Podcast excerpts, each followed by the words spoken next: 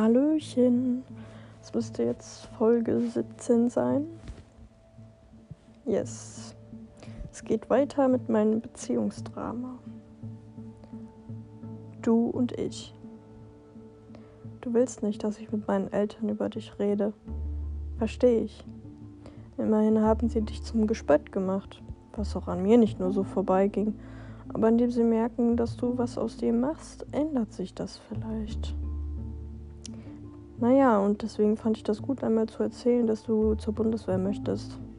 Du hast Ziele im Leben und lässt dich von deiner Freundin nicht beeinflussen. Hut ab.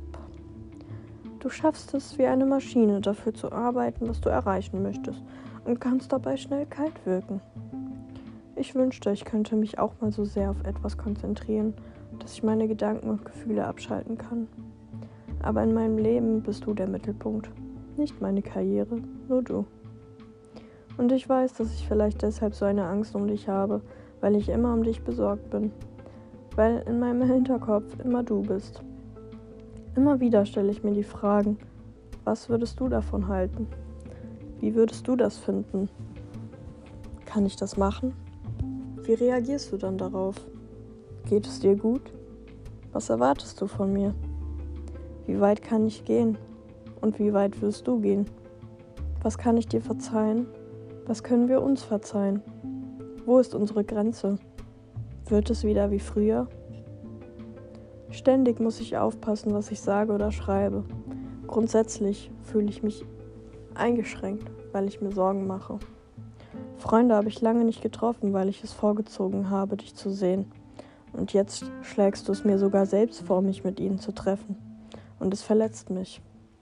Es verletzt mich, dass du nicht, dich nicht darüber freust, dass du meine oberste Priorität bist. Aber bin ich deine? Vermutlich ja, aber momentan sicherlich nicht. Man sagt, Liebe macht blind.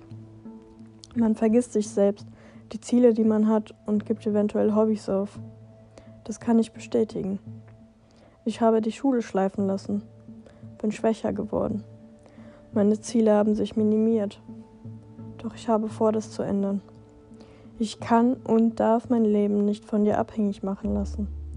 Du solltest mein Leben bereichern, mir mein Selbstbewusstsein stärken, aber nicht meine Gefühle, Gedanken und sogar die Kontrolle über mich selbst beeinträchtigen.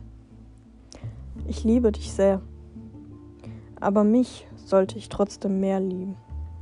Aber zurzeit liebe ich dich mehr als mich selbst und ich glaube, das ist ein Problem für unsere Beziehung. Und davon habe ich mehr als genug. Doch ich weiß, das kriegen wir hin. Ich schaffe das.